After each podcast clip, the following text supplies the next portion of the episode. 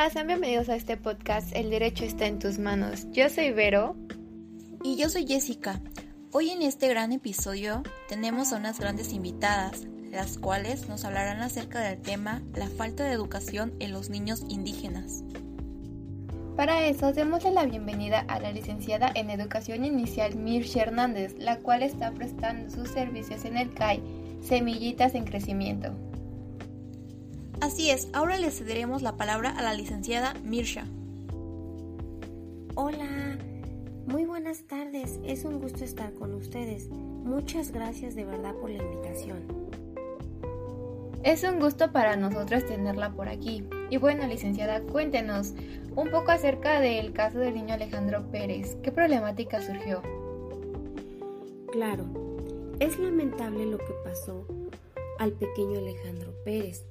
Él es un niño de dos años con cinco meses, el cual llegó a la ciudad de Puebla, proveniente de la Sierra Tarahumara, ya que en la comunidad donde vive no llega ningún tipo de educación. Así que los padres deciden venir a la ciudad de Puebla para que su pequeño reciba la educación inicial. Pero en el CAI Semillitas en Crecimiento no lo querían admitir porque sus tradiciones conllevan que vista de una manera distinta a lo cotidiano en la ciudad, por lo que la directora exige que use el uniforme oficial de la institución y que hable únicamente español. Yo soy un agente que trabaja en el mismo y tratando de ayudar al pequeño insistí en que se quedara pero ya estando dentro seguía sufriendo una constante discriminación, por lo que contacté a la licenciada Daniela Medel para que me diera una asesoría de este caso y así darle una solución certera. Qué feo caso, que todavía en estos siglos exista esta discriminación cuando la educación ya es un derecho libre para todos y ahora tendremos la intervención de la licenciada Daniela Medel, la cual nos va a mencionar un poco sobre el tema que se realiza dentro del CONAFE. Es un placer estar con ustedes. Ahora, CONAFE es un Consejo Nacional de Fomento Educativo que fue creado con un organismo descentralizado de interés público, con la personalidad jurídica y patrimonio propio, mediante decreto presidencial. Ahora bien, quisiera saber la opinión de las abogadas Paulina y la abogada Itzel. ¿Cómo se intervienen o cuáles son los derechos de los niños ante este caso? Y para esta pregunta le vamos a dar la bienvenida a las abogadas Paulina Flores e Itzel Cruz, las cuales nos compartirán sus conocimientos. Ahora bien, ¿cuáles son sus derechos? Claro, en unos momentos daremos respuesta a sus preguntas, pero primero que nada queremos darle las gracias por esta gran invitación. Sí, estamos muy agradecidas por estar aquí con ustedes. Ahora bien, en la práctica, los niños indígenas cuentan con menos probabilidades de escolarización y siguen teniendo tasas más elevadas de deserción escolar y de analfabetismo que los no indígenas.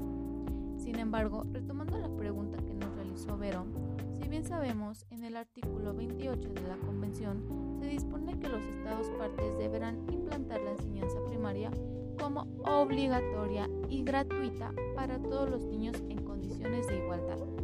Asimismo, se alienta a los estados partes a hacer que la enseñanza secundaria y la formación profesional estén a la disposición y al alcance de todos los niños. Además, el acceso de la mayoría de los niños indígenas a la educación es inferior ya que la causa de diversos factores como la insuficiencia de centros de enseñanza y de maestros, los costos directos o indirectos de la educación y la falta de un programa de estudios culturalmente ajustado y bilingüe. Sin embargo, el artículo 30 de la Convención establece que el derecho de los niños indígenas a emplear su propio idioma para dar efectividad a ese derecho es fundamental que el niño pueda recibir educación en su propio idioma.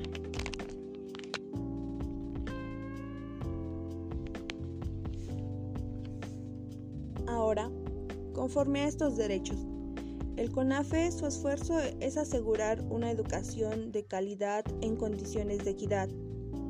lo cual busca construir estrategias que tengan como centro de derecho a la educación de niñas y niños de los diversos contextos culturales en zonas de pobreza, de difícil acceso y de alto rezago social en el país mediante los programas de intervención educativa que aseguren sus procesos de aprendizaje y enseñanza eficaz, así como los mecanismos de formación docente y la participación social.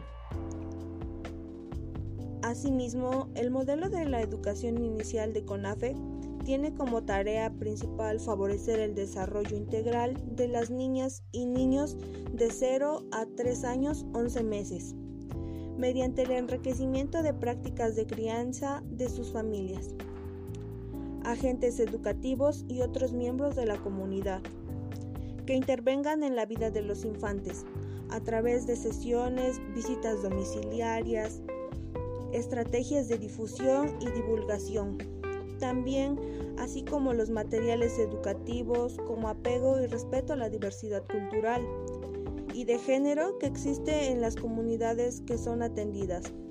Y esto sería todo de mi parte. Muchas gracias nuevamente. Gracias a todas las invitadas por darnos a conocer sus conocimientos y aportaciones sobre este caso. Sin más que decir, las despedimos y esperamos que regresen pronto. Y bueno, hemos llegado al final de este gran episodio. Espero que haya sido de su agrado. Recuerden compartir este episodio para que más personas conozcan acerca del interesante tema que son los derechos. Y sin más que decir, nos vemos hasta la próxima.